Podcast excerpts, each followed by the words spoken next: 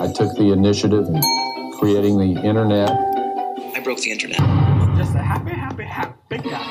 Letzte Woche im Internet. Mit Dora, Kulturpro aus Berlin. Immer unter 30 Minuten, immer mit Dora. Damit seid ihr up to date, was die aktuellen Themen im Netz angeht.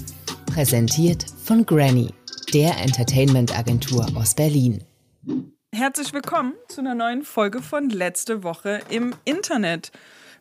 Ich habe kein Intro vorbereitet, deswegen erzähle ich einfach, wie ich mich fühle oder was. Ich glaube, es interessiert niemanden, aber wir hatten am Freitag ähm, die erste Company-Feier seit ähm, anderthalb, zwei Jahren, jetzt wahrscheinlich. Und ähm, ich war also dementsprechend auch das erste Mal mit Menschen getestet und mit ein bisschen Abstand ähm, in einem äh, dunklen Raum, in dem jemand laute Musik gespielt hat. Und das war ausgesprochen schön. Ich glaube, alle sechs Monate einmal braucht ein Mensch einen Dance. Ja, also einfach let loose und kurz ein Dance. So, und dann können wir auch anfangen mit der Episode, ne? Fleisch soll runter von der Speisekarte der VW-Kantine in Wolfsburg. Die Mitarbeiterinnen wollen gesünder essen. Altkanzler Schröder ist sauer und wettert auf LinkedIn. Die Currywurst sei der Kraftriegel der Facharbeiterin und des Facharbeiters in der Produktion. Hashtag rettet die Currywurst. Ich habe wirklich, als ich LinkedIn geöffnet habe an dem Tag und den Post gesehen habe, kurz geguckt, ob das quasi ein Fake-Account ist, von dem dieser Post kam. Ich habe wirklich mir nicht vorstellen können, dass das ernst ist, dass Gerhard Schröder kommentiert, dass VW angekündigt hatte, in einigen, vielleicht sogar nur in einer ihrer zahlreichen Kantinen Currywurst, und zwar Currywurst mit Fleisch, nicht Currywurst insgesamt, von der Karte zu nehmen. Ich war wirklich confident, dass dieser Mensch, der vielleicht auch andere Sachen zu tun hat, sich nicht die Mühe macht, bei LinkedIn so einen langen Text über Wurst zu formulieren und dann auch noch so ernst über Wurst zu schreiben. Also ich habe wirklich kurz auf das Profil geklickt und geguckt, ist das ein Fake-Account, ist das irgendwie ein Meme, ist das Spaß? Aber nein, es ist tut ernst. Gerhard Schröder beweist uns allen, er ist der älteste und weißeste aller alten weißen Männer. Es geht hier ums Prinzip und zwar um das Prinzip Fleisch. Verstehe ich nicht, warum es da so viel Prinzip gibt bei Fleisch, weil die VW-Kantinen haben ja, wie gesagt, nicht mehr keine Wurst, sondern einfach nur Wurst aus einem Fleischersatzprodukt. Schröder sagt, darauf will ich nicht verzichten und ich denke, viele andere wollen das in ihren Betriebskantinen auch nicht. Okay, witzigerweise, er jetzt ja auch als ähm, former Kanzler und jemand, dem eigentlich am Herzen liegen sollte, den Wirtschaftsstandort Deutschland zu stärken, haben wir uns mal angeguckt, wie sieht das denn aus mit den Deutschen und dem Fleischkonsum und wie läuft denn das Business mit den fleischlosen Produkten? Gucken wir uns die Company Rügenwalder an. Die haben im Juli 2020 erstmals mehr Umsatz mit veganen und vegetarischen Produkten gemacht als mit quote-unquote echter Wurst. Im Gesamtjahr 2020 ist der Umsatz für Fleischersatzprodukte um 73 Prozent gestiegen. Also scheint ja da was dran zu sein und die Deutschen sind ganz okay damit, ab und zu mal ein Ersatzprodukt zu nehmen. Fun Fact und ein Wurf aus der Redaktion an mich. Die VW-Bratwurst ist a thing, apparently. Also die haben ihre eigene Wurst aus ihren eigenen Fleischereien. Und 2015 hat VW 7,2 Millionen Bratwürste verkauft, aber nur 5,8 Millionen Autos. Aber mit Blick auf die Zukunft, und das sage ich als passionierte E-Golf-Fahrerin, das ist vielleicht so ein bisschen wie das Elektroauto den Benziner verdrängt. Es ist Zeit, sich zu öffnen und Platz für die vegane Wurst zu machen. Mein Fazit, Gerhard, fühlt sich ein bisschen zukunftsfeindlich an, einfach aus Prinzip aufs Fleisch zu bestehen. Versuch doch mal eine vegane Wurst, die sind eigentlich ganz lecker. Trust me. Apple checkt in Zukunft eure iPhones auf kinderpornografische Inhalte via Bildabgleich. Das neue iOS 15 Update sorgt damit für einige Bedenken bei Datenschützerinnen. Ich wollte gerade sagen, ausnahmsweise ernstes Thema, aber wir haben ja manchmal ernste Themen bei letzte Woche im Internet. Dieses Mal geht es darum, dass Apple das CSAM-Scanning angekündigt hat. CSAM steht für Child Sexual Abuse Material. Hier geht es also darum, dass es ein Feature geben wird mit dem Rollout von iOS 15 und das funktioniert ungefähr so. Jedes Foto, das wir auf dem Telefon haben und dementsprechend auch jedes Bild, was wir in die iCloud laden, wird anonymisiert gegengecheckt Und zwar wird geguckt nach den Hash-Werten. Die Hash-Werte kann man sich vorstellen wie einen digitalen Fingerabdruck von so einem Bild. Ob diese Hash-Werte übereinstimmen mit den Hash-Werten aus einer Datenbank, in der die bekannten Hash-Werte von eben diesen CSAM, nochmal Child Sexual Abuse Material Inhalte, ähm, ob die übereinstimmen. Das heißt also, die Maschine guckt automatisiert, ohne selbst die Bilder anzugucken. Da ist also noch kein Mensch im Spiel, der die Bilder tatsächlich anguckt, ob das hochgeladene Bild eine Version oder eine abgewandelte Version eines Bildes aus einer Kinderpornodatenbank ist. Dann, ab einem bestimmten Schwellenwert, also ab einer bestimmten Menge von Treffern, soll dann eingegriffen werden. Das heißt, das Bild wird entschlüsselt und also von dem Menschen gecheckt und sollte sich das tatsächlich als Treffer erweisen, wird das Bild dann dem National Center for Missing and Exploited Children gemeldet und durch diese wird dann eben auch ein Strafverfahren eingeleitet. Diese Hash-Überprüfung, die findet einmal direkt lokal auf dem Gerät statt. Also deswegen glaube ich auch der Aufreger, aber dazu kommen wir gleich nochmal genau zu diesem Update. Dein Telefon checkt jetzt die, nennen wir es mal Signatur, die Behind the Scenes zu deinen Fotos gegen und checkt die dann auch noch ab, ob die mit einer bestimmten Datenbank matchen. Das zweite Feature, das auch mit diesem Rollout kommt, ist, dass Accounts, die als Kinderaccounts markiert sind oder als Kinderaccounts genutzt werden, keine Nacktfotos mehr via iMessage verschicken können. Also ihr wisst, in so einer Apple Family Situation kann man sagen, das sind die Accounts meiner Kinder. Und wenn diese Accounts versuchen, ein Nacktfoto zu verschicken, dann werden die Eltern darüber informiert. Das heißt also, der Mechanismus ist, wenn ich das Bild abschicken will, kriege ich ein Pop-up und da steht dann, hey, das ist privater Content. Wir sagen deinen Eltern Bescheid, willst du das wirklich verschicken? Und dann, wenn du es tust, dann dementsprechend kriegen die Eltern eine Notification. Warum wird dieses Update oder diese beiden Updates so heiß diskutiert? Bisher war es ja immer so, dass äh, eigentlich Apple immer von einem abgeriegelten Ökosystem gesprochen hat. Also sowohl Apple kommt selber nicht so richtig dann in die Geräte rein und auch wir erinnern uns an ein paar Cases, wo Apple sogar dem FBI nicht zusagen konnte oder nicht helfen konnte, in gesperrte Geräte reinzukommen, mit dem Hinweis auf die hohe Verschlüsselung. So. Heißt, wer Geräte baut, an die er selbst nicht rankommt, müsste eigentlich auch keinen Zugriff zum Hintereingang bieten. Auf den ersten Blick könnte man jetzt erstmal sagen, hey, die meinen das ja wahrscheinlich gut. Was gegen Kinderpornografie zu tun, klingt erstmal reasonable. Ähm, Kinder davor zu schützen, selber von sich Nacktfotos zu versenden, fühlt sich auch nach einem guten Service an. Und was jetzt aber vielen Datenschützenden und glaube ich auch dem Average Internet User ein bisschen sauer aufgestoßen ist in der letzten Woche, ist, dass das, was bei Kinderpornos anfängt, natürlich auch weitergehen kann. Hier ist eine, eine, ein Geschmäckle drin und zwar das, die Frage von Generalverdacht. Das ist ja, was den Leuten Sorge bereitet. Ist denn jetzt jeder iPhone-Nutzer tendenziell erstmal verdächtig? Auch ich gehöre eigentlich zu den Leuten, die dazu immer sagen, aber ich habe doch gar nichts zu verbergen. Stimmt das denn aber?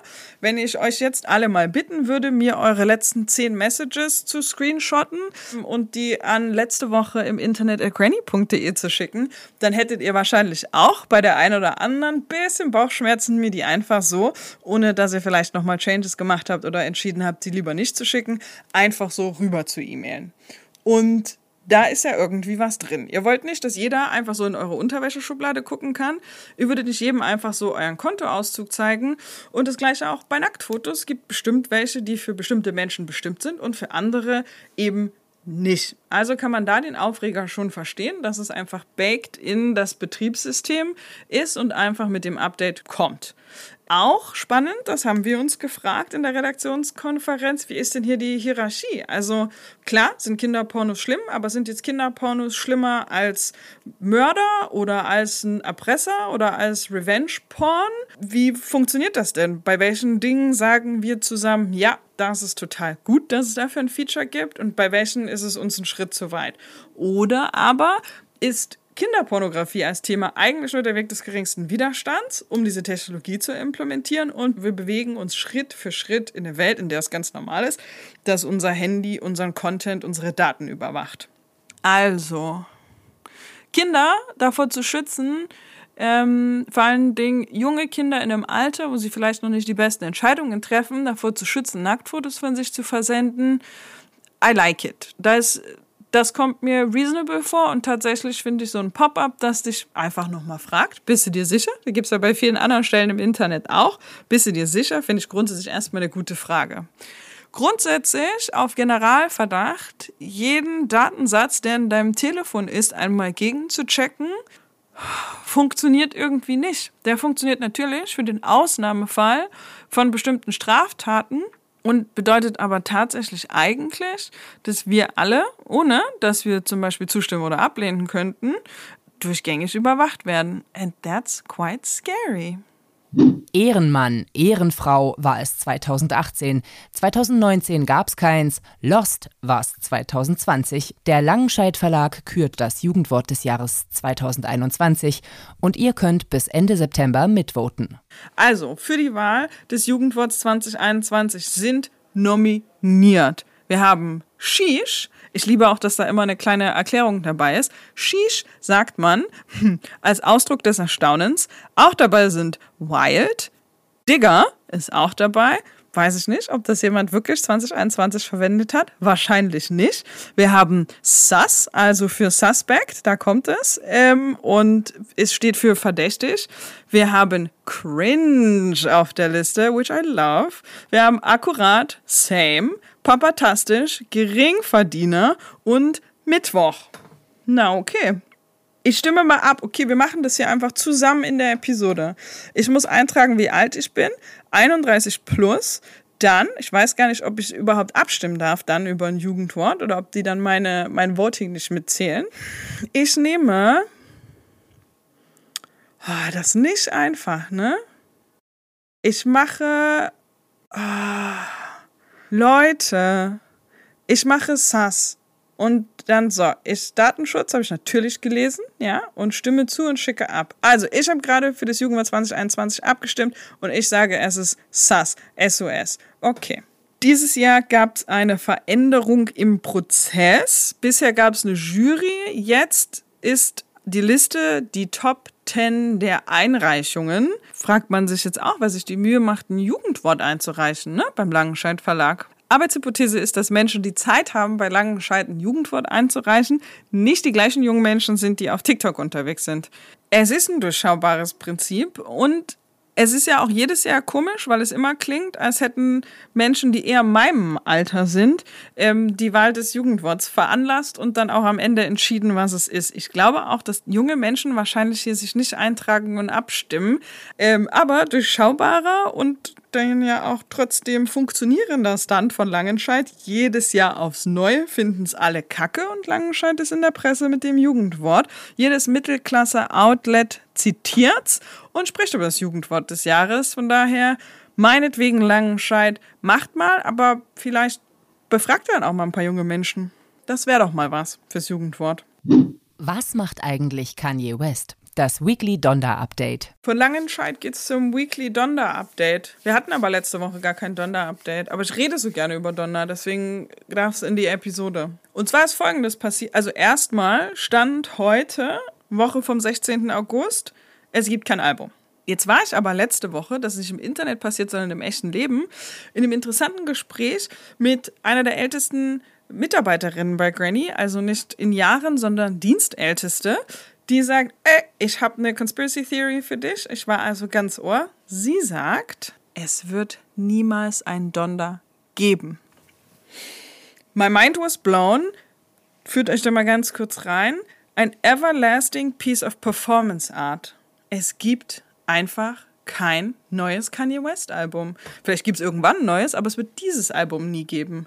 Die Idee des andauernden Teas, die Idee von es gibt Marketing und Events und Merch und Videos um ein Album, das es nicht gibt. Mein kreatives Herz brennt und blutet gleichermaßen. Ich liebe diese Idee so sehr. Das ist, glaube ich, das schönste Piece of Art, was ich dann in den letzten zehn Jahren mitbekommen hätte.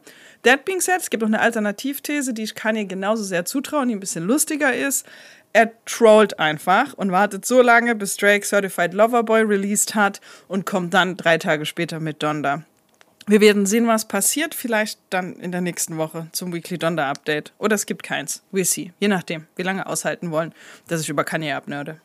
Good News der Woche. Jetzt hat uns jemand einen Strich durch die Rechnung gemacht bei den Good News, aber ich halte an meinen Good News fest. Letzte Woche im Internet waren wir alle in dem Glauben, dass Ross und Rachel endlich zueinander gefunden haben. Jennifer Aniston und David Schwimmer are together hieß es. Cozy Dinners, Long Walks and a Spark after 20 Years of Buried Feelings. Was für eine schöne Geschichte das gewesen wäre. Ich war down, das Internet war down. Und dann kommt Partypooper David Schwimmer, der sagt, nee, nee, nee, nee, nee, ist alles gar nicht so. Absolute Katastrophe. Danke für nichts, David Schwimmer. Wir fanden das alle richtig schön. That being said, vielleicht können wir gemeinsam kurz entscheiden, waren sie jetzt on a break or not. Das interessiert mich, was das Internet darüber denkt. Ich glaube, das ist tatsächlich the most debated topic auch hier in der Agentur. Das waren die Good News. Nicht so richtig. Tim-Requests, Feedback und Updates in Sachen Free Britney könnt ihr gerne an letzte Woche im Internet at granny.de schicken. Und das war dann auch die aktuelle Folge von letzte Woche im Internet. Wir haben gesprochen über Gerhard Schröder und das Currywurst-Debakel, Apples Kampf gegen Kinderpornografie. Es gab ein Weekly Donda-Update und wir haben gesprochen über David Schwimmer, der die Rachel und Ross News ruiniert hat. Was diese Woche im Internet passiert ist, hört ihr dann nächsten Mittwoch. Und wenn es euch gefallen hat, dann abonniert den Podcast und wie immer, seid lieb zueinander, vor allen Dingen im Internet.